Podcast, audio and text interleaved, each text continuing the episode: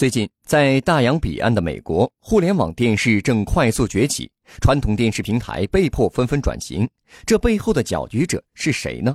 亚马逊公司用电商的方式做电视，他们把原创剧打包放在了自家九十九美元的会员服务里面，用大量免费的影视剧吸引用户办理会员。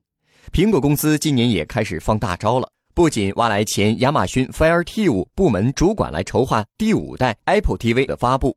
计划在年底推出苹果的原创电视剧，还计划以捆绑频道的方式向用户销售三个电视频道。谷歌公司收购 YouTuber 之后，今年推出 YouTuber TV，这意味着 YouTuber 从视频跨界到电视。之前是全网内容免费，现在是要做流媒体付费服务，提供电视直播与点播，但是会员费还不到传统有线电视的一半。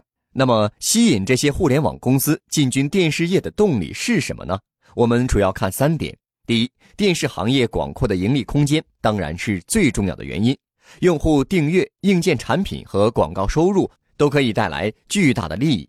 苹果、亚马逊等公司也正在通过制造 Apple TV 和 Fire TV 等硬件产品来实现盈利。跟传统电视广告相比，网络电视可以提供更加量化、更加精准的广告服务。